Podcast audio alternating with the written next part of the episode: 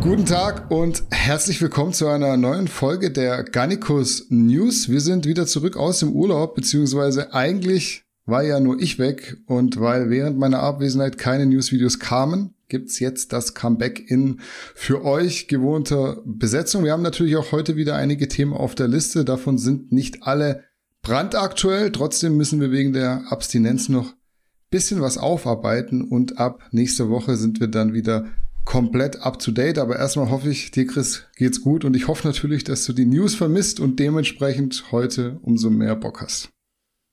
Ja, ich mein, mein Leben hatte keinen Sinn mehr in der Zeit, als du in den Ferien warst, weil da die News wir nicht aufnehmen können und deshalb bin ich dir sehr verbunden, dass du wieder zurück bist. Ja, also wollen wir direkt äh, hier Stopp machen dann. Also nee, ich habe natürlich auch Bock und wir legen auch gleich richtig los, aber ihr kennt's, vorneweg gibt's ein Update aus dem Garnicus Shop. Da bekommt ihr aktuell unsere CBD-Kapseln aus Schweizer Biohanf im Super Sale, sprich für 34,90 Euro und damit 15 Euro unter dem eigentlichen Preis. Dazu gibt's weiterhin noch vereinzelte Größen unserer Knie- und Ellbogenbandagen, habe ich mir sagen lassen für nur 4,90 Euro statt regulären 24,90 Euro. Und ganz allgemein wollte ich nochmal auf unser Währungboy aufmerksam machen. Da haben wir mittlerweile bis auf Bananenmilch auch alle Geschmacksrichtungen wieder auf Lager. Mein aktueller Favorit ist der Snickers Flavor, also Schoko, Erdnuss, Karamell, aber ich denke, ihr wisst alle, auch Schoko und Vanille gehen immer. Kokos ist mein Geheimtipp, das habe ich auch schon öfter gesagt und Butterkeks damit haben wir unseren Signature Flavor auf den Markt gebracht. Das kann man auch immer bestellen. Also selbstverständlich sind alle geil, aber ich bin halt gerade auf Snickers hängen geblieben. Das gibt's bei mir immer nach dem Training oder zwischendurch, wenn ich mal Bock auf was Süßes habe, weil gerade jetzt nach dem Urlaub muss ich dann auch wieder gucken, dass ein bisschen Struktur in die Ernährung kommt. So viel zum Bereich Shop zum Bereich Subs und Updates, alles da drum und dran. Und damit wären wir auch direkt ready für die heutigen Themen. Wir beginnen mit einem traurigen Thema, das wir in dem Fall leider nochmal hochholen müssen. Inzwischen werden aber auf jeden Fall alle mitbekommen haben, dass vor einigen Wochen sehr plötzlich und überraschend Paul Polocek verstorben ist. Wir bzw. ich wurde da relativ zügig drüber informiert durch den ein oder anderen Szenekontakt, aber ich hatte mich erstmal entschlossen, die News nicht zu breaken, bis seine Frau sich nicht offiziell geäußert hat. Insgesamt eine sehr traurige Geschichte, vor allem natürlich, weil Paul erst 37 Jahre alt war, aber eben auch wegen seiner kleinen Tochter, was noch erschwerend dazu kommt. Chris, was sind deine Gedanken zum Ableben von Paul Polacek? Die Einschläge scheinen sich auf jeden Fall zu mehren. Also in letzter Zeit sprechen wir immer häufiger über solche Ereignisse. Traurige Angelegenheit. Das Mitgefühl gilt natürlich der Familie. Umso nervender, wenn eben solche Dinge passieren, umso nervender sind dann so Leute wie dieser Palumbo, der irgendwelche an den Haaren herbeigezogenen Geschichten in die Welt setzt, was jetzt da Corona schuld sein könnte und was ich was für Verschwörungstheorien. Das finde ich ist der ganzen Sache nicht förderlich. Ich denke, man weiß, was Paul ähm, für einen Sport betrieben hat und man weiß, was da dazugehört. Ich denke, es ist falsch, wenn man da irgendwie dann probiert, irgendwas zu konstruieren. Oder gerade wenn es solche Einflüsse gibt, die wir nicht beeinflussen können, wenn es so eine Pandemie gibt, ob jetzt die Einfluss hat oder nicht oder die Impfung dazu. Einfach wenn es Dinge gibt, die wir nicht beeinflussen können, gilt es umso mehr alles das, was man beeinflussen kann, halt so zu gestalten, dass es gesund oder möglichst gesund ist und sich der Konsequenzen oder möglichen Konsequenzen bewusst sein. Ja, grundsätzlich immer sehr schwer, bei solchen Ereignissen die richtigen Worte zu finden. Das ist jetzt bei Paul Polacek im Speziellen natürlich nicht anders, weil zum einen ist es jemand Deutsches, was irgendwie die Zugehörigkeit immer etwas mehr triggert und zum anderen liegt es halt auch am Alter von nur 37 Jahren. Also ich meine, ich werde jetzt 33, du bist schon äh, über die 40 und da kommt das natürlich alles irgendwie ein bisschen näher, finde ich. Und das macht dann auch das drüber sprechen schwer, weil man sich irgendwie denkt, kacke, wenn es mich jetzt erwischt, das ist ja in dem Alter, dann dauert auch nicht mehr so lang, bis ich da bin. erschwerend. Hinzu kommt dann eben, dass Paul neben seiner Frau eine kleine Tochter hinterlässt, die jetzt ohne Papa groß werden muss. Also auch das eine absolute Scheißsituation. Ich kann über Paul nur Positives sagen. Also unser Kontakt war immer sehr gut.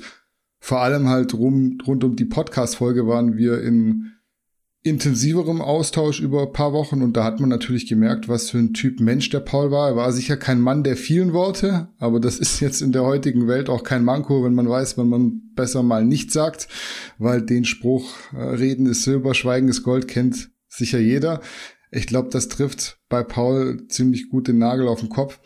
Insgesamt war das bestimmt für einige eine komische Situation, die Paul mittags noch auf dem Bodybuilding-Wettkampf gesehen hatten, aber es gibt für sowas halt so gut wie nie den richtigen Zeitpunkt. Was ich gemerkt habe, war auf jeden Fall, dass Paul den Bodybuilding-Sport gelebt hat und darin aufgegangen ist, trotz der Rückschläge, die es verletzungsbedingt bei ihm immer wieder gab. Das kann man auf jeden Fall festhalten und ganz allgemein gilt halt zu sagen, dass der Gesundheitsaspekt in diesem Sport nicht zu kurz kommen sollte. Ich glaube, die Message kann man nicht oft genug loswerden. Also macht eure Blutbilder, macht eure Check-ups, weil auch wenn man nicht alles damit erkennt, man sieht definitiv mehr, als würde man die Maßnahmen nicht ergreifen. Das ist jetzt aber nichts, was direkt im Zusammenhang mit Paul steht, weil ich kann über seine Situation überhaupt nichts sagen. Ich wollte das Thema hier heute nur nochmal vor allem deswegen aufmachen, um ihm sozusagen öffentlich die letzte Ehre zu erweisen, wenn man so möchte.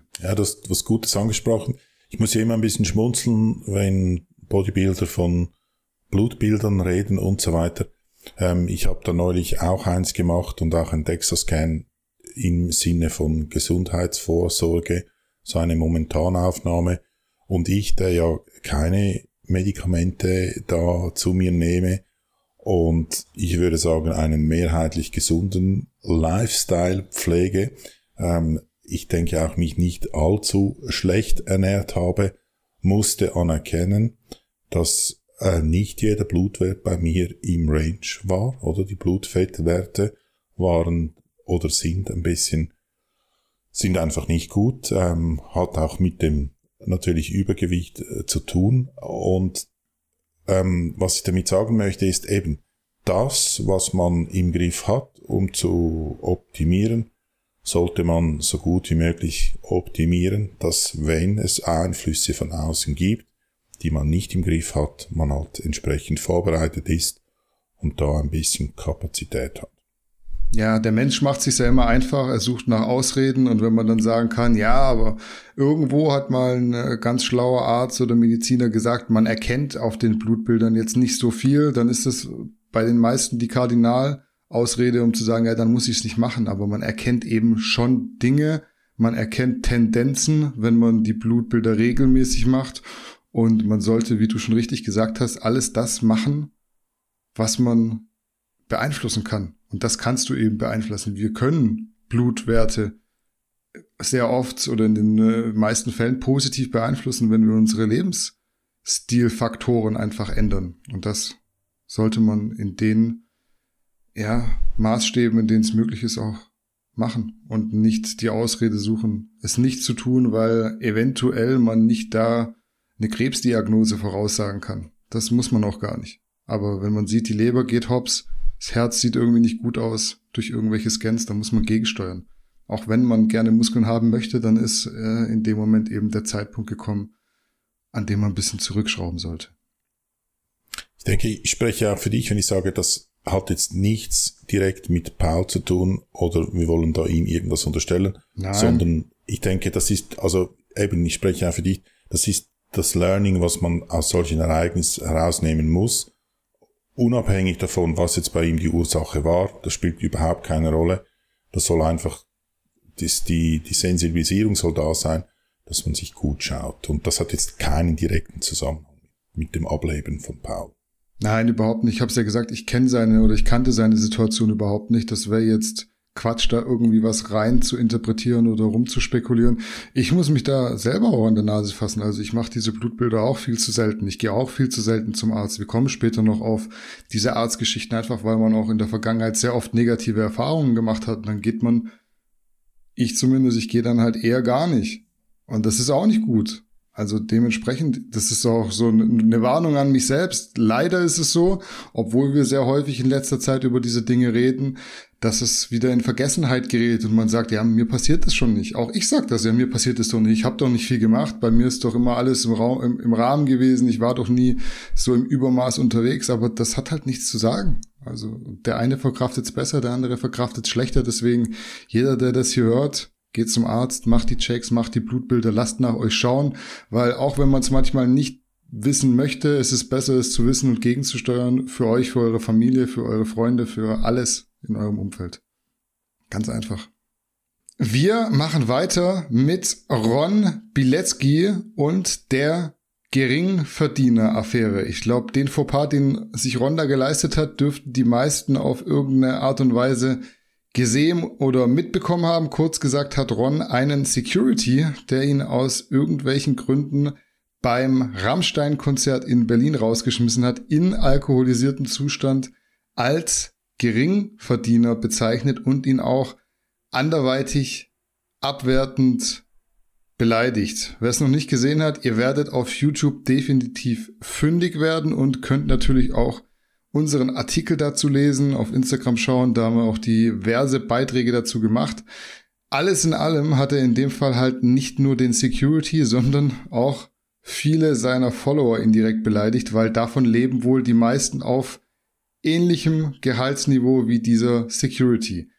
Jetzt gibt's aber noch paar News, denn Ron sieht sich wohl wegen illegalen Glücksspiels auch mit Ermittlungen der Berliner Staatsanwaltschaft konfrontiert unter anderem macht er Werbung für ein Online-Casino aus Curaçao, das in Deutschland keine Lizenz besitzt und noch dazu hat er mit der Aussage auf die Glücksspielaufklärung nicht so Bock zu haben, noch weitere Kritiker auf sich gezogen. So im Großen und Ganzen ein relativ tiefes Thema, über das schon viel geredet wurde, aber das wir natürlich ebenfalls aufarbeiten wollen. Was sagst du denn zu den Entgleisungen von Ron Bilecki, ehemals ja Rocker Nutrition Athlet mittlerweile nach Kündigung offenbar nicht mehr. Ja, ich möchte in diesen generellen ähm, Ron Bilecki Bash Kanon gar nicht einstimmen.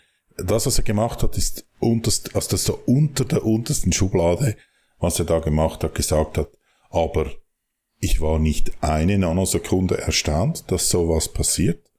Und ich sehe das Problem auch gar nicht bei Ron ähm, in einer schwachen Minute oder auch über längere Zeit als eine Minute haben wir alle in diesem Alter solches Zeugs von uns gegeben, was zum Glück noch auf keiner Social Media Plattform dann verewigt wurde, auch wenn das jetzt der selber aufgenommen hat und so weiter. Aber ich sehe das Problem an einem ganz anderen Ort. Das Problem sind die Leute, die ihm zujubeln. Und das verstehe ich nun überhaupt nicht. Weil eben das sind wahrscheinlich zu 99 Prozent Geringverdiener, so wie er es definiert. Und ich verstehe diese Anspruchslosigkeit nicht. Oder wenn man einem Fußballfan, an einem Fußballstar zujubelt, dann vollbringt er irgendeine Leistung, ob jetzt das Gott gegeben ist, der sich das antrainiert hat oder was auch immer. Aber er bringt irgendeine Leistung. Einen Sänger, Sängerin, er bringt eine Leistung. Schauspieler, da ist irgendwas da. Aber Ron, das ist so überhaupt keine Leistung da, oder? Ich verstehe nicht, wie die Leute so anspruchslos sind und dann ihm zujubeln. Nur durch dieses Zujubeln ist er in dieser Position, in der er ist, in der er Dom Perignon auspissen kann irgendwie und nur darum. Und dann, was noch viel verwerflicher ist, sind dann eben solche Casino-Firmen und so, die ihn missbrauchen, um Werbung zu machen. Weil die sagen ganz klar, um uns geht es nur ums Geld. Oder du hast jetzt Erfolg, mit was ist mir völlig egal, mit, dass du dich da öffentlich betrinkst die ganze Zeit, wenn dann das auch so ist, wie er das immer in den Videos darstellt. Ich denke auch, dass ein bisschen Schauspiel dabei. Ich glaube, so besoffen ist er da nicht immer. Und die sagen irgendwie, uns geht es nur um die Kohle und uns ist es egal, wenn du da ein, das denkbar schlechteste Vorbild sein kannst. Wir wollen einfach, du hast da irgendwie eine Zielgruppe offenbar und wir wollen dort abgrasen. Und ich finde, das noch dann viel verwertlicher, dass solche Firmen es gibt. Wenn es die Zujubler nicht gibt, dann gibt es diese Firmen nicht. Und wenn es diese Zujubler nicht gibt, dann ist Ron einfach ein Junge mit einem Sprachfehler und mehr nichts. Und dann würde auch eine solche Entgleisung wahrscheinlich nicht passieren. Also die Zujubler, die gibt's ja de facto, weil sonst wäre Ron nicht so groß. Du hast sicherlich recht, das liegt dann an denen, aber da kann halt Ron nichts dafür, dass er mit dem, was er macht, so ankommt. Genau. Das liegt an den Menschen, ganz einfach. Der wird auch nicht genau. jeden Tag betrunken sein. Die werden halt ein, zwei Mal die Woche die Kamera draufhalten. Das ist da, wo der Content entsteht. Und das wird halt dann publik gemacht. Ganz einfach. Also das ist ja auch wieder so ein Ding, was sich irgendwo die meisten Influencer zunutze machen, dass sie an einem bestimmten Tag oder an, in einer bestimmten Phase sehr viel Content kreieren und das dann halt raushauen, selektiv, um einen gewissen Eindruck zu erwecken. Aber der wird jetzt nicht 24-7 betrunken sein. Ganz und gar nicht. Ich glaube, wir sind von unserer Meinung gar nicht so weit auseinander, auch wenn sich das jetzt, wenn ich anfangen würde, meine Punkte runterzureden, anders anhören könnte. Vielleicht muss ich ein bisschen ausholen. Das ist ja jetzt ein Thema, an dem hat sich ganz Deutschland gerieben und ich sage das jetzt natürlich auch, was die meisten gesagt haben, was die meisten hören wollen. Das, was Ron da gesagt hat, auch wie er es gesagt hat, geht selbstverständlich überhaupt nicht. Bevor es nachher wieder heißt, ich nehme hier irgendwen in Schutz, weil das will ich in dem Fall wirklich nicht. Insgesamt war das ein ganz großes Eigentor von Ron, weil er selbst ja sogar noch den Livestream gestartet und darin dann durch diesen Geringverdienerspruch noch große Teile seiner Follower beleidigt hat, die das, muss man auch sagen, wahrscheinlich erstmal auch überhaupt nicht so verstanden haben. Weil da gab es ja dann noch Leute in dem Livestream, die mit ihm ein Foto machen wollten, nachdem er diesen Geringverdienerspruch gedroppt hat.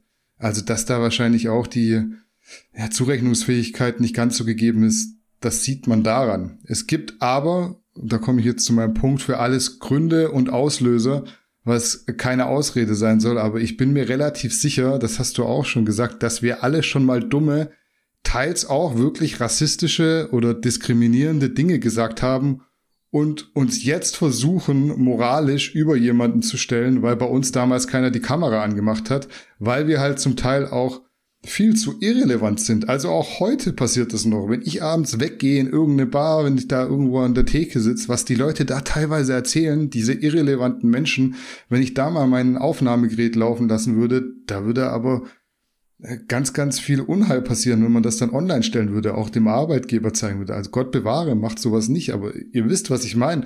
Das ist halt das Problem. Heutzutage hat jeder eine Kamera dabei in Form seines Smartphones und kann sofort live gehen und dann passieren solche Sachen. Wie gesagt, ich will es nicht legitimieren und ich will auch nicht absichtlich dagegen reden, was jetzt alle gesagt haben, weil der Auftritt war, da war Käse, das ist klar, aber wenn ich mir überlege, was allein ich schon von angeblichen Saubermännern hinter der Kamera gehört habe in der Fitnessszene, dann würdet ihr mit den Ohren schlackern. Glaubt's mir. Ich gebe euch mal ein Beispiel, wo ich mir dachte, was wäre wenn? Also das, ich sage das jetzt nicht über jemand anderen, das ist ein Beispiel jetzt aus meiner jüngsten, allerjüngsten Vergangenheit.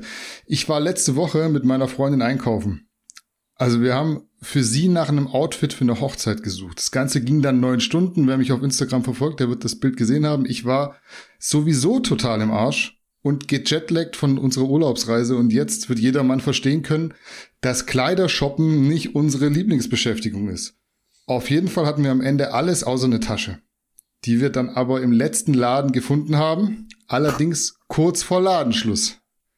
Wir also um 8 Uhr, 20 Uhr abends an der Kasse angestellt, nur noch eine Kasse offen und es war eine Megaschlange vor uns.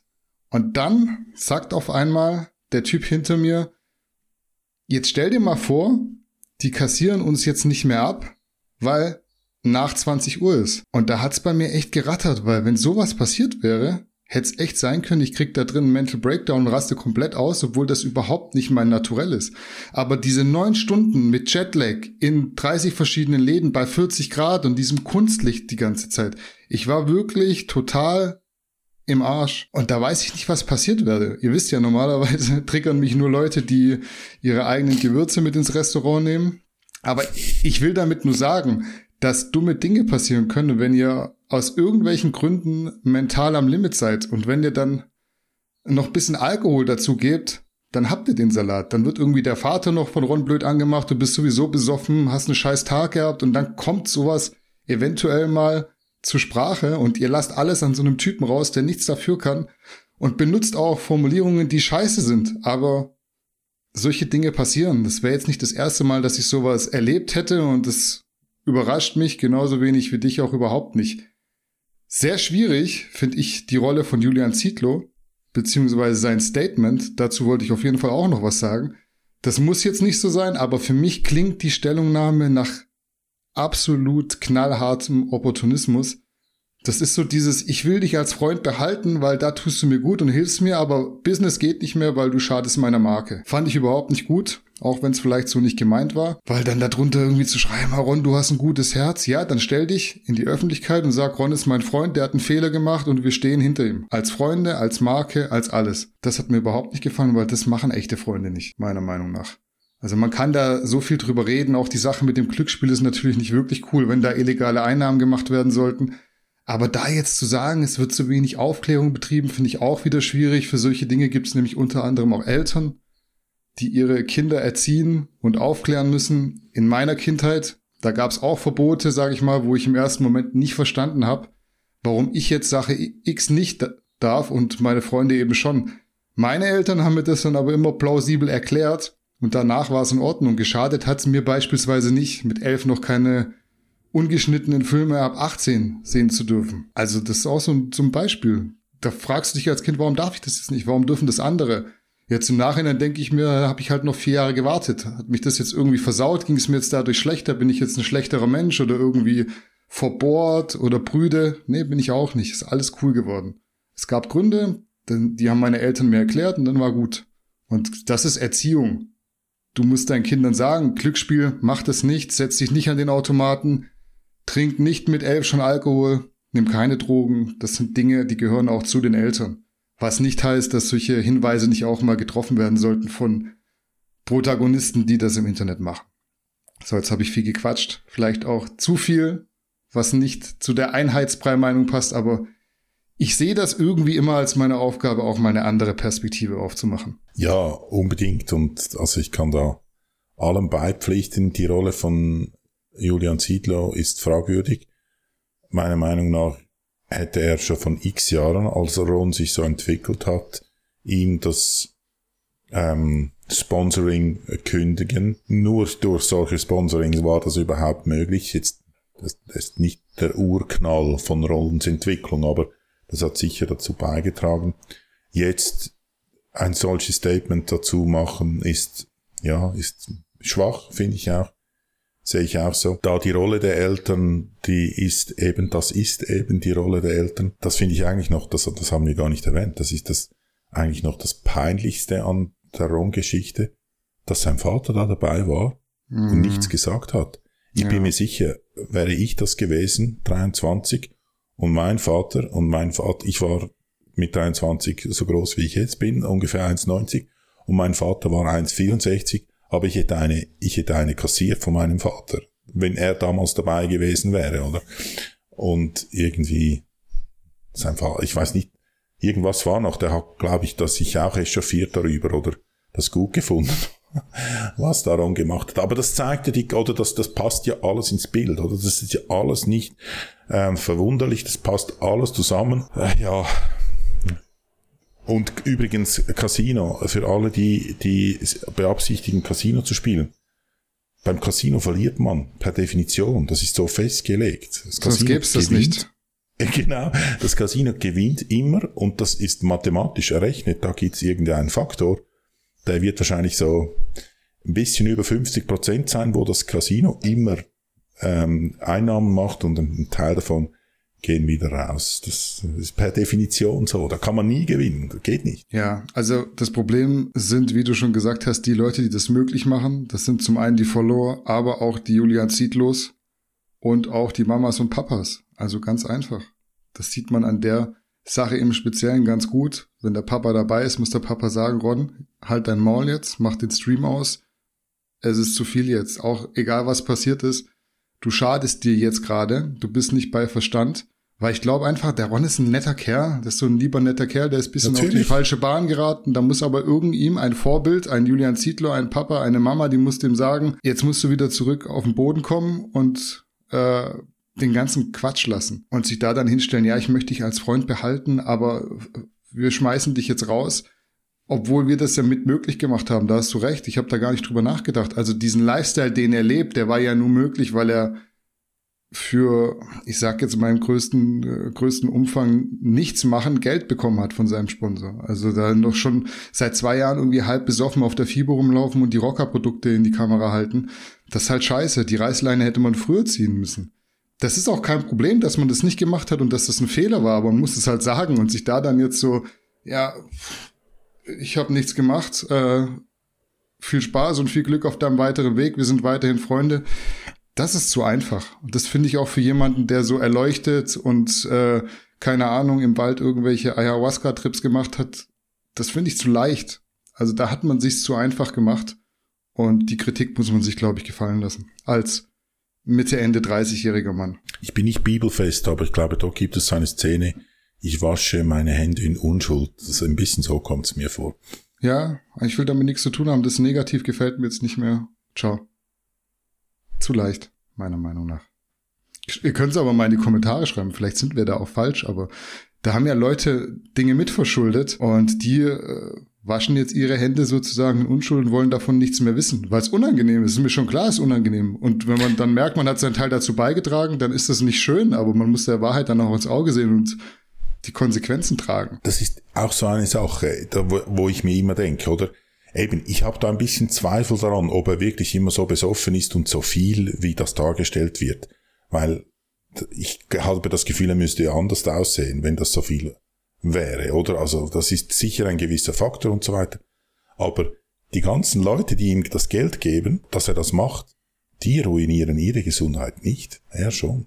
Ja, nach dem sehr groß thematisierten Anteilsverkauf von ESN bzw. More Nutrition an einen Großinvestor landen wir jetzt direkt wieder bei More. Und zwar soll es da in Zukunft unter dem Namen More Medical eine zugehörige Arztpraxis geben. Diese Einrichtung wolle man zunächst mal in München eröffnen, wo man dann vor Ort Blut abnehmen lassen und die Ergebnisse im weiteren Verlauf sogar digital besprechen können soll. Ziel ist auf jeden Fall eine Anlaufstelle für moderne Ärzte zu gründen und gleichzeitig auch eine Informationseinrichtung ins Leben zu rufen, weil Christian selbst, und ich glaube, da ist er nicht allein, schon die ein oder andere schlechte Erfahrung mit schlechten Ärzten gesammelt hat.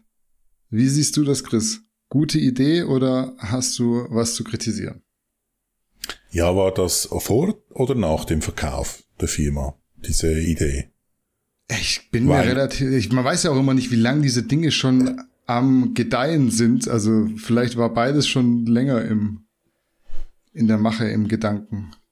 Ja, und es, ist ja, es ist ja auch so ein bisschen nebulös. Also wenn ich die CVC News lese, dann ist das ein Verkauf der Firma. Wenn ich aber die Jungs da ein bisschen höre, dann klingt das jetzt das nicht so durch.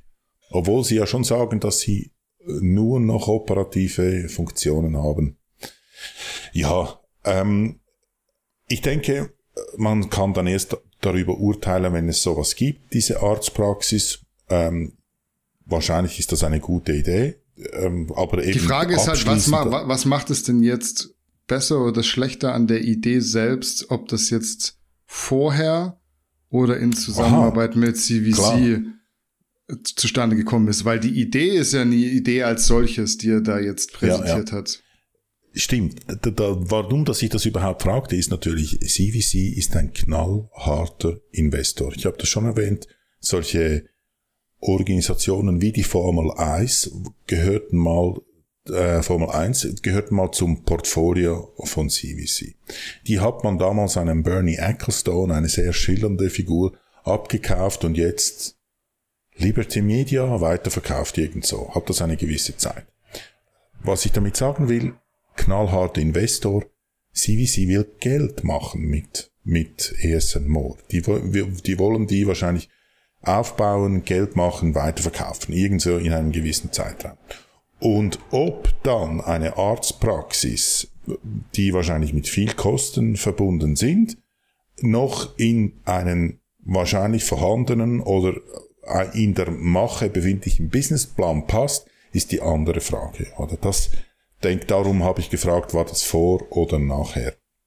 Könnt ihr mir gut vorstellen, dass äh, gut, es könnte in beide Richtungen gehen, dass sie, wie sie denkt, gut, da kann man Profit rausschlagen, nehmen das Geld in die Hand, die haben das, oder dass sie sagen, nein, machen wir nicht, wir wollen Supplements verkaufen und nicht unbedingt da Arztpraxen mit was auch immer für Ideen da umsetzen. Für mich ist, ich dachte, als ich das das erste Mal las, dachte ich dann so, ja, das wäre sicher noch spannend, dann in der Arztpraxis, wenn man in dieser Praxis ist und dann industriell gefertigte Supplements rumstehen mit Rohstoffen, die mit viel Erdöl um die ganze Welt gefahren wurden und dann in ein künstliches Plastikgefäß irgendwo in der Praxis stehen und das irgendwie mit Gesundheit in Verbindung gebracht wird, das fand ich noch ein amüsanter Gedanke.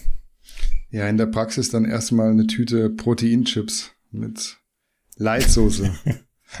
das ist schon so ein paradoxer Gedanke, aber nee, ganz ehrlich, ich finde, das ist eine gute Idee, jetzt auch komplett ohne Ironie. Ich lasse jetzt auch dieses CVC-Ding mal komplett außen vor. Ich habe da tatsächlich mir überhaupt gar keine Gedanken drüber gemacht im Vorfeld.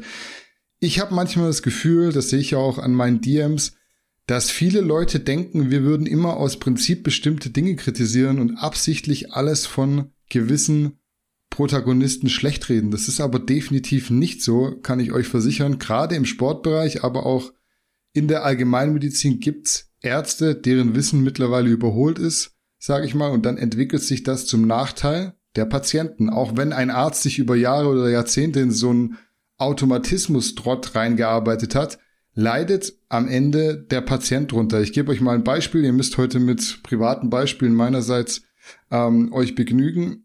Ich habe mir Ende 2017 die rechte Schulter verletzt und damals habe ich schon gemerkt, dass auf jeden Fall irgendwas kaputt ist. Sportler merken das mit einem guten Körpergefühl.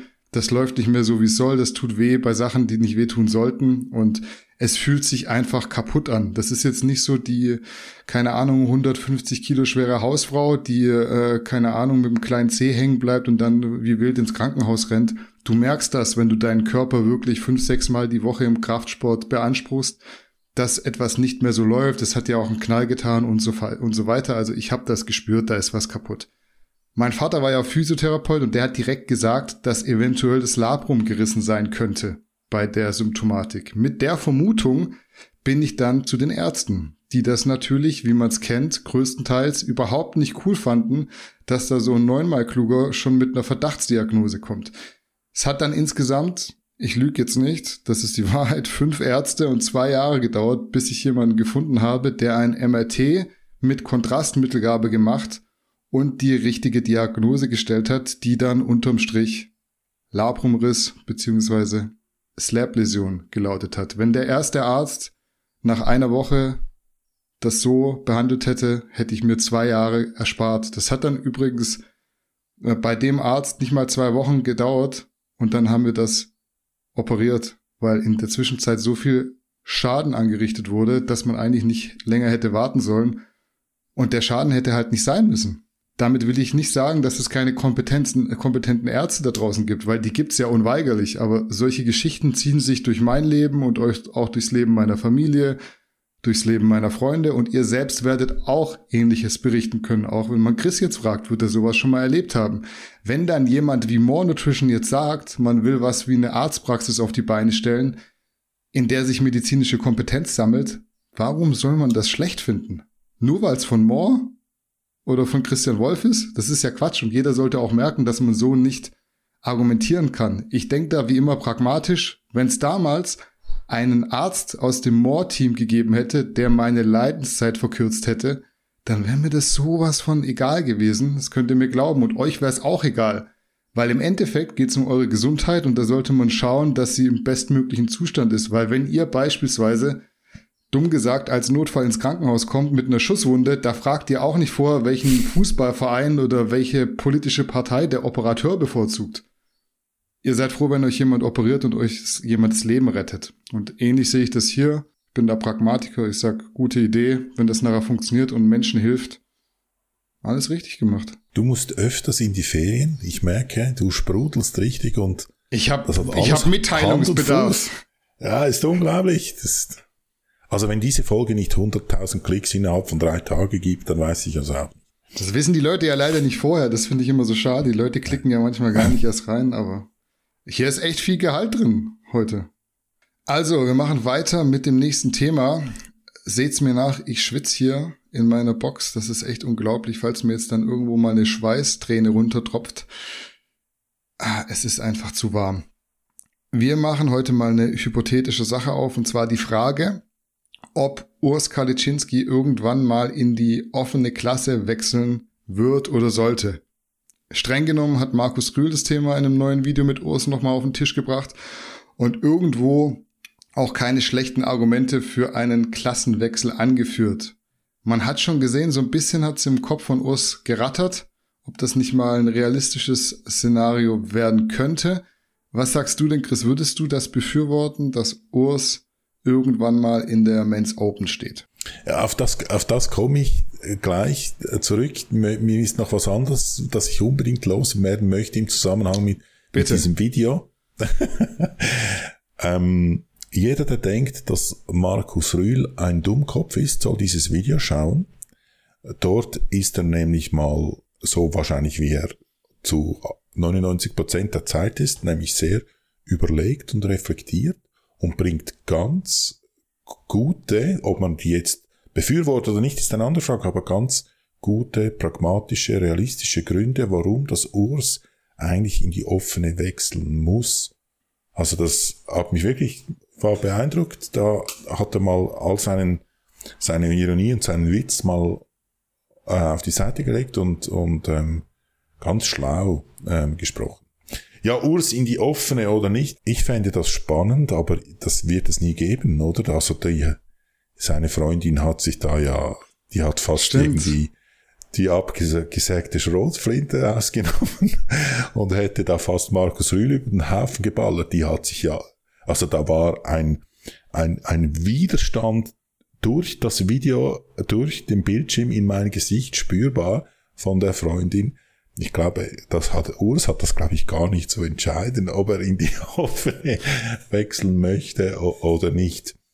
Ähm, ist natürlich verständlich, dass da als Lebenspartnerin in der Blütezeit ihrer Weiblichkeit und, und in der Blütezeit von Urs Männlichkeit da gewisse Vorbehalte äh, da sind für ein 150 Kilogramm Off-Season-Monster. Das kann ich natürlich absolut nachvollziehen. Um das wieder auf eine seriösere Schiene zu bringen, ich glaube, die Frage, und das haben Sie auch gut besprochen, ist, würde Urs mit viel mehr Muskeln gut aussehen? Das kann man ja irgendwie nicht im Vorfeld sagen. Darüber haben Sie auch differenziert diskutiert. Ich denke schon. Ich denke, auf seinen Frame passt da ordentlich noch was drauf. Es sieht auch so aus, als ob er auf all diese Bedingungen, die nötig sind, gut ansprechen und entsprechend Muskeln aufbauen kann. Da hat auch Markus was Gutes gesagt. Ja, wenn du so weitermachst, kannst du dich in zwei Jahren nicht mehr weiterentwickeln, ist das vorbei. Und das ist wahrscheinlich schon großzügig gerechnet, zwei Jahre. Ja, es wäre wahrscheinlich der logische Weg. Und ich kenne die Preisgelder jetzt nicht auswendig, aber ich glaube, in der offenen sind die Preisgeldstrukturen doch schon noch ein bisschen anders als in der in der Classic. Und ähm, wäre spannend. Also ich würde ihn dort sehen. Vor allem hat Deutschland so eine gewisse Tradition mit Schwergewichtsbodybuildern. Oder ich denke da an einen Günther Schlierkamp, an einen Dennis James, an einen, an Wolf, an einen, an einen Rühl. Äh, da gab es immer gute Schwergewichtsbodybuilder. Ähm, und so seit gefühlt 15 Jahren ungefähr, 10 Jahren, gibt es da keinen mehr, der nachkommt. Darum wäre das sicher eine gute Sache. Es gibt ja den Spruch, do what I say, not what I do. Und das trifft in dem Fall, glaube ich, sehr gut zu. Wenn du mich fragen würdest, würde ich sagen, werd der geilste Classic Physikathlet und bleib dabei. Aber wenn ich selbst in der Situation wäre, würde ich wahrscheinlich auch immer höher hinaus wollen, weil was man nicht vergessen darf, ist der sportliche Aspekt, der Ehrgeiz, der in jedem wahren Athleten schlummert. Die meisten wollen sich halt nicht damit zufrieden geben, einfach auf Erhalt oder nur noch auf Muskelreife zu trainieren, wenn sie am Limit angekommen sind. Ich meine, Urs wiegt jetzt in der Offseason laut Video 120 Kilo mit Klamotten und muss runter auf 101, um in die Klasse zu passen. das wird nicht ewig so weitergehen, weil offenbar äh, wächst Urs wie Unkraut und die Fortschritte kommen ja wirklich stetig. Die kamen auch schon stetig, auch schon zu Naturalzeiten. Aus der Vernunft- und Gesundheitssicht würde ich sagen, mach's nicht. Aber ich könnte es auf jeden Kein Fall Thema. verstehen, wenn er früher oder später den Schritt macht. Das Problem wird nur sein, dass er nicht von jetzt auf nachher konkurrenzfähig ist, was bedeutet, dass er mindestens mal zwei Jahre in die Offseason müsste.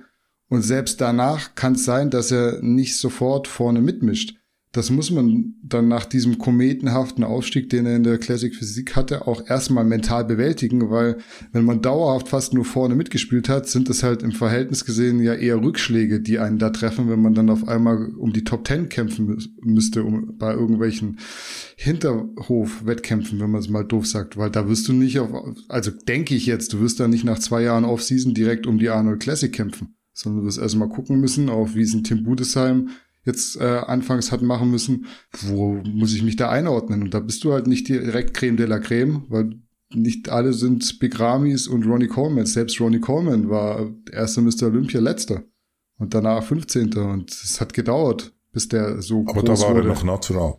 Der, da war er noch nett, stimmt. äh, aber ihr wisst, was ich meine. Das hat auch bei den anderen gedauert und das muss man dann nach dieser Classic Physik Phase erstmal bewältigen, weil das ist natürlich schon eine sehr dankbare Klasse. Auch die Mans-Physik. Man kann da relativ schnell sehr, sehr konkurrenzfähig sein, wenn man eine gute Genetik mitbringt. Und die hat Urs halt. Sonst wäre nicht jetzt schon hier äh, beim, bei der Arnold Classic so weit vorne. Top 3, Mr. Olympia, Top 4. Das ist ja ein krasses Ergebnis für das Alter. Und das wird dann erstmal nicht so stattfinden. Der Sprung wird also schon großer sein, aber ich bin mir sicher, dass Urs das schaffen kann, wenn er will, weil da hat Markus sicher recht Mehr Geld steckt zumindest jetzt noch in der offenen Klasse bei den Freaks.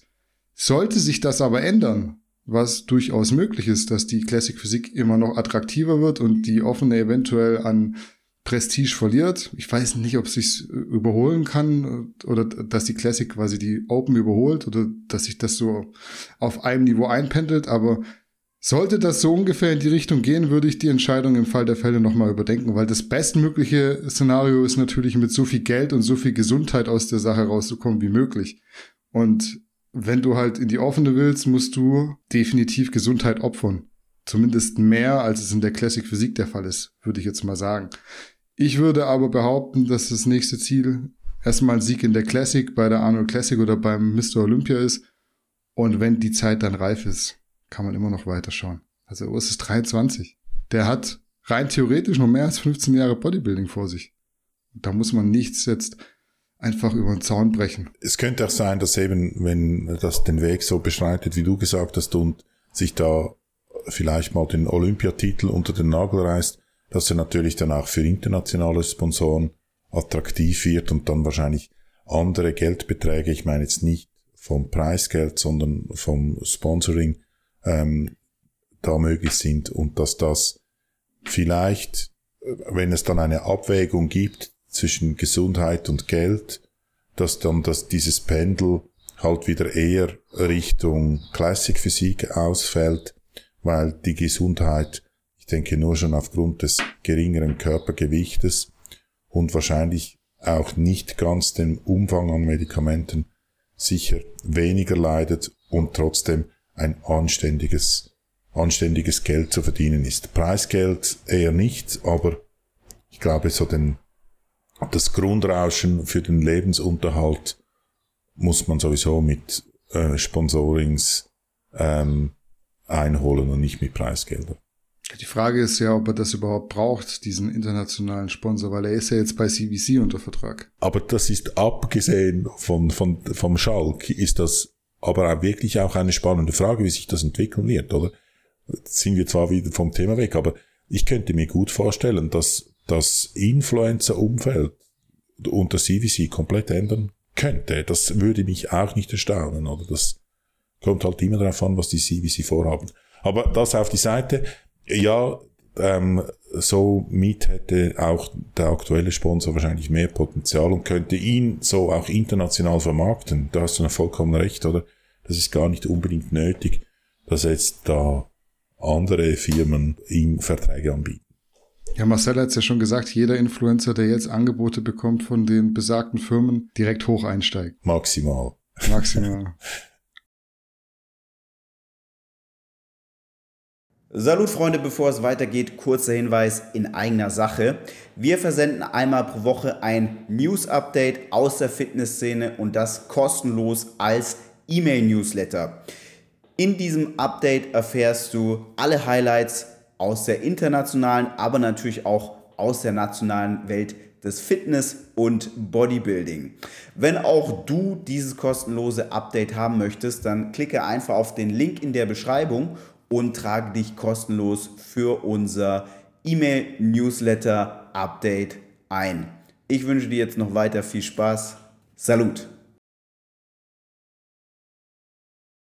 Gut, dann kommen wir zum Abschluss noch zu einer Sache, bei der ich mich tatsächlich immer wundere, warum sie nicht noch viel öfter passiert. Der unglückliche Protagonist in diesem Fall ist Tobias Hane, der kürzlich das Vergnügen einer Hausdurchsuchung hatte. Hört sich natürlich cooler an, als es in Wirklichkeit ist, wenn ich das so erzähle jetzt, aber ich sag mal so, wo gehobelt wird, da fallen Späne. Auf jeden Fall wurde Tobi so gegen kurz nach sechs am Morgen laut eigener Aussage mehr oder weniger die Tür eingetreten und die ganze Wohnung auf den Kopf gestellt. Gefunden haben sie wohl außer TRT nichts, was vom Zeitpunkt her kurz nach den Wettkämpfen auch ganz gut passt, weil Tobi wohl, denke ich, bisschen runtergefahren haben wird. Uncool ist es trotzdem, wenn jemand in der Früh deine ganze Wohnung auf den Kopf stellt und in den intimsten Bereichen deines Reichs nach Stoff etc. sucht. Ich persönlich müsste, äh, musste es noch nicht über mich ergehen lassen, kenne aber einige, die das mussten, nicht nur wegen Stoff, die kommen ja teilweise wegen Waffen und Drogen, aber halt mit Pech auch bei solchen Dingen wie Steuerhinterziehung und sowas. Da werden dann vermehrt dann auch Geschäftsräume durchsucht, aber da musst du dann natürlich auch anwesend sein. Ist immer nicht cool, wenn dann nachts irgendwie das Telefon klingelt oder jemand vor der Tür steht. Ja, Chris, dazu hätte ich natürlich gerne deine Meinung gewusst. Du als Anti-Doping-Verfechter wirst da, denke ich, nicht sonderlich viel Mitleid haben, schätze ich. Ja, das haltet sich sehr in Grenzen. Das schätzt du richtig ein. Ich war aber beeindruckt von Tobi, wie eiskalt er das Ganze über sich ergehen lassen hat und wie er nachher gesagt, ja, ich muss jetzt zuerst in den Apple Store und mir ein neues Handy holen und dann das mit einer Gelassenheit erzählt hat. Also das nenne ich Badass. Also da war, war ich beeindruckt von Tobi. Ich schmunzle ja immer ein bisschen über ihn, weil er da, da, wenn ein Reiskorn zu viel in den Topf fällt, das wieder rausholt. Aber da musste ich sagen, war ich tief beeindruckt von, von, das war Sub-Zero, das war mehr als cool, wie er sich Ja, die, die Frage ist halt hat. auch so, hat man da jetzt raushören oder rauslesen können, dass er das Ganze schon mal hinter sich hat. Also das hat sich so ein bisschen routiniert angehört. Weiß ich nicht, kann auch sein, es war bei ihm das erste Mal. Ich hatte das noch nicht, aber ich weiß nicht, ob ich beim ersten Mal sagen könnte, ja gut, jetzt standen sie halt vor der Tür. Handy ist weg, ich gehe jetzt erstmal in den Apple Store, melde mich dann später, weil ich habe gerade kein Smartphone mehr parat. Also es hat sich sehr abgeklärt angehört. Kann aber auch sein, Tobi ist der Typ. Fand ich dann auch respektabel, muss ich sagen. Ja, war, das war, das war richtig cool. Ja, die Sache, also PK heißt das bei euch, oder? die solche Dinge macht. BKA, oder Staatsanwaltschaft. Ja. Irgend so. Äh, ein bisschen dumm, wenn die nach dem Wettkampf machen. Entweder war es dumm oder sie sind eben auch Menschen, die genau mussten eine solche Durchsuchung machen, haben da Tobias beobachtet und wollten ihm es auch nicht, den Wettkampf nicht kaputt machen und sind dann nach dem Wettkampf gekommen. Keine Ahnung, was da alles dazu führte. Ich glaube einfach, so diese ganzen bürokratischen Mühlen, die malen so langsam, dass die das sicherlich auch vorher machen können, aber dann hat das gefehlt, dann hat man da noch geguckt. Dann hat der Richter wahrscheinlich den Befehl nicht schnell genug gegeben oder es war Wochenende, irgendwie sowas. Manchmal läuft es halt einfach auch dumm, weil man dann noch für alles irgendeine Genehmigung braucht. Was ja auch gut ist, ist ja nicht geil, dass jemand einfach bei dir reinkommen kann, so wie er lustig ist. Ja. Ähm, aber vom Prinzip her wäre ich vor einem halben Jahr gekommen. Ganz klar. Äh, genau. Oder vor vier Wochen früher. Das hätte wahrscheinlich schon gereicht. Ja, die Sache als solches, also natürlich nicht jetzt die Auswirkung, dass die bei Tobi die Türe so halb eintreten, wie er es dargestellt hat, und dann ihm die Wohnung auf den Kopf stellen. Das ist natürlich ärgerlich für ihn. Ähm, der Hintergrund der ganzen Geschichte, und das denke ich, soll man nicht außer Acht lassen und da komme ich jetzt wieder als, als Doping-Gegner natürlich hinter dem Busch hervor. Ähm, dieses ganz, dieser ganze Handel und bis diese Medikamente dann irgendwo bei einem Dealer oder nur schon der Ausdruck Dealer sind, da sind natürlich viele Gesetzeswidrigkeiten involviert und das ist natürlich die Pflicht des Staates, das da einzuschränken und leider muss man über die Konsumenten äh, wie Tobi gehen, um an die Hintermänner zu kommen. Deshalb haben sie auch sein Handy beschlagnahmt und erhoffen sich wahrscheinlich so irgendwelche ähm, Kontakte herauszufinden. Es geht ihnen nicht um Tobi im Endeffekt, es geht ihnen nicht da den, den armen, gescholtenen, äh, von der Diät gezeichneten Bodybuilder noch zu plagen, sondern es geht um an die Hintermänner zu kommen und das muss man über die, die an der Oberfläche schwimmen und das sind nun mal die Bodybuilder. Aber es wird versucht, da an die Hintermänner zu kommen und da besteht natürlich auch bei mir eine gewisse Hoffnung, dass sie das hinkriegen.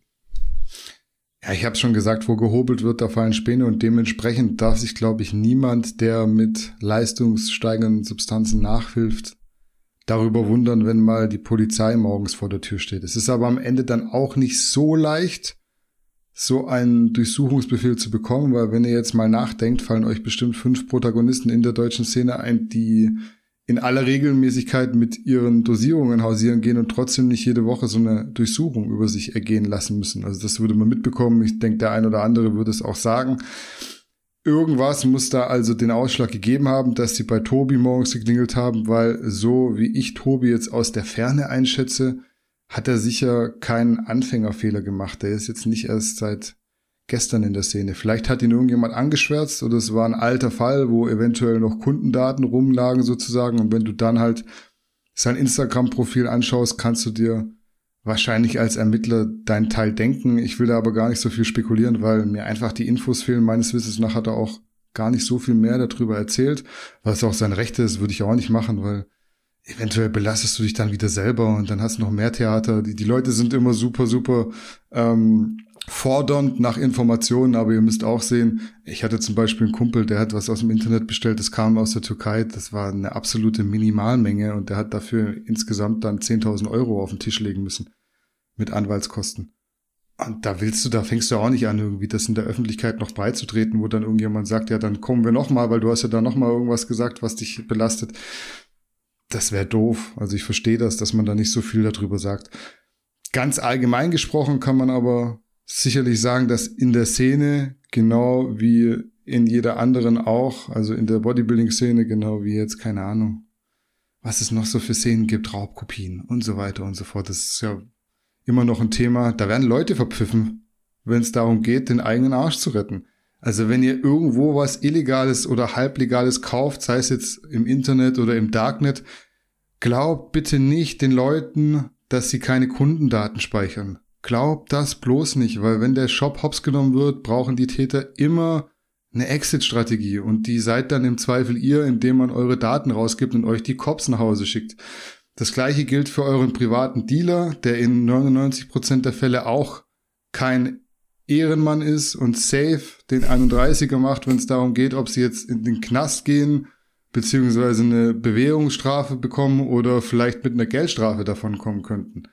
Also bloß nichts glauben von wegen, ich habe keine Infos, ich speichere da nichts oder ich schreibe mir das nicht auf. Im Fall der Fälle haben die alle ihre Notizheftchen rumliegen und da sagen die, das ist der und der, der heißt so und so, der kauft die und die Mengen und da müsst ihr dort und dort gucken, dann kommt der an den Klarnamen und an die Adresse. Alles schon mitbekommen, passiert alles regelmäßig. Die meisten Leute haben nicht diesen Kodex, von dem ihr immer denkt, den gibt's irgendwo. Das sind ganz, ganz wenige. Wenn es hart auf hart kommt, versucht jeder seinen Arsch zu retten und dann geht es darum, ob man in den Knast geht oder ob man eventuell draußen bleibt. Und keiner will in den Knast gehen. Nicht wegen euch. Ich finde, aber das ist nur meine Meinung, dass man eine Möglichkeit finden muss, wie Bodybuilder, die aus welchen Gründen auch immer zu Doping greifen wollen, eine gewisse Menge zu Hause haben dürfen, ohne rechtlich belangt werden zu können. Aktuell liegt die Menge ja bei Testosteron-Inhaltat unter drei Milliliter. Sonst gilt man als Dealer und das ist halt Quatsch gerade ein Wettkampfathlet holt seine Medikamente immer für Wochen, teilweise für Monate im Voraus, weil er ja safe sein will, um nicht jede Woche gucken zu müssen, wo jetzt der Nachschub wieder herkommt. Das sind für mich schon so Gesetze, die relativ wenig Sinn ergeben. Trotzdem muss man sagen, dass so eben die Gesetze lauten und da hast du dann recht, wenn es klingelt und man eben mehr daheim hat, ist man halt dran. Weil man kennt die Gesetze und selbst wenn man sie nicht kennt, auch Unsich Unwissenheit schützt vor Strafe nicht. Da bin ich dann bei dir. Also das ist halt so. Ich finde es nicht cool, auch nicht für Tobi im Speziellen jetzt, aber auch er selbst wird das sicher ähnlich sehen. Vielleicht war das auch einer der Gründe, warum er so gelassen geblieben ist, weil du kannst halt nichts dran ändern. Wenn die kommen und die finden Menge X und du darfst es nicht haben, dann kriegst du dafür die Strafe. Da kannst du noch so viel sagen, ich bin aber Wettkampf-Bodybuilder und ich deal natürlich nicht damit. Ihr seht doch, das ist schon offen und sowas. Es wird halt so nicht interpretiert. Da sitzen nicht diese Sachkundigen, die das nach unseren Standards interpretieren. Der wird eher sauer sein, falls ihn jemand proaktiv verpfiffen haben sollte, was ich mir irgendwie gut vorstellen kann, ehrlich gesagt. Ja, mit der aktuellen Gesetzeslage ist es so. Ähm, ich glaube, es gibt so in, in den USA gibt es solche Bemühungen und Unterscheidungen mit Profisport und, und eben nicht. Ähm, auch bei uns in der Schweiz ist es noch ein bisschen rigider. Ähm, es darf eigentlich in keinem Sport gedopt werden. Ähm, also es könnte theoretisch auch sein, dass dass an einem Bodybuilding-Wettkampf Leute von Anti-Doping Schweiz auftauchen und Bodybuilder kontrollieren und dann die entsprechend belangen können. Machen sie natürlich nicht. Ähm, oder bis jetzt wurde das nicht gemacht oder nur in ganz wenigen Fällen. Ähm, aber die Gesetzeslage ist so. Das ist eine schwierige Sache, weil es geht gar nicht, ich glaube, es ist jedem egal, wenn sich jemand mit Medikamenten zuballert. Ähm, es geht halt um den ganzen illegalen Ring dahinter. Es geht um das und das, ich glaube, ähm, den Leuten ist es egal, wenn man da was nimmt, um mehr Muskeln zu haben, aber die ganzen illegalen Machenschaften dahinter, das sind das Problem. Ja, also interessant auch, ich glaube, das ist wirklich so, in Schweden beispielsweise ist es so, dass jeder, der optisch verdächtig aussieht, getestet werden darf und dann gibt's Strafen. Also ihr müsst euch ja nur mal die Frage stellen, warum gibt's nicht so viele schwedische IFBB-Pros? Aus Gründen. Und die schwedischen IFBB-Pros, die es gibt, mir fällt gerade der Name nicht ein. Es ist kein schwedischer Name, ist glaube ich äh, irgendwas Arabisches, irgendwas aus dem mittleren, äh, mittleren Nahen Osten, sowas in die Richtung, der in Schweden beheimatet war und auch die schwedische Staats Bürgerschaft hat. Ich glaube sogar ein 212er Athlet. Steve stand schon mit dem auf der Bühne. Mir fällt es gerade nicht ein. Hab zu viel geredet heute. Ich bin, ich bin durch heute mit meinem Kopf. Ähm, aber der ist nicht mehr in Schweden. Der lebt irgendwo anders. Er lebt in Dubai oder Vereinigte Arabische Emirate irgendwo halt dort, weil wahrscheinlich aus Gründen, wie gesagt. Das ist halt auch krass, dass jemand dich testen kann, bestrafen kann, wenn du den Test nicht bestehst, weil du einfach optisch aus der Norm herausstichst. Es fällt mir auch kein Body, schwedischer Bodybuilder ein in der Vergangenheit irgendwie.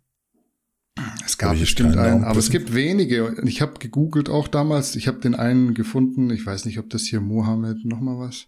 Mir fällt es nicht ein. Schreibt's mal in die Kommentare. Irgendjemand wird's einfallen. Es ist irgendwas arabisch klingendes und es gibt auch eine Frau, die IFBB Pro ist und auch die lebt laut Instagram-Profil nicht in Schweden. Also es scheint da wirklich was dran zu sein, dass die Schweden es ihren Bürgern schwer machen, Doping zu konsumieren. Da muss man sich dann auch die Frage stellen, was soll das? Tja. Muss jedes Land für sich selber wissen. War auf jeden Fall unser letztes Thema für heute. Sehr viel geredet. Nächste Woche dann wieder nur mit Themen aus der aktuellen Woche. Viel aufgearbeitet heute. Möchtest du noch was loswerden, Chris? Wie immer möchte ich nichts loswerden. Das dachte ich mir, zumindest daran hat sich immerhin nichts geändert und in diesem Sinne machen wir kurz und knapp Schluss für heute. Macht's gut, bleibt gesund, war schön und bis zum nächsten Mal. Ciao, ciao.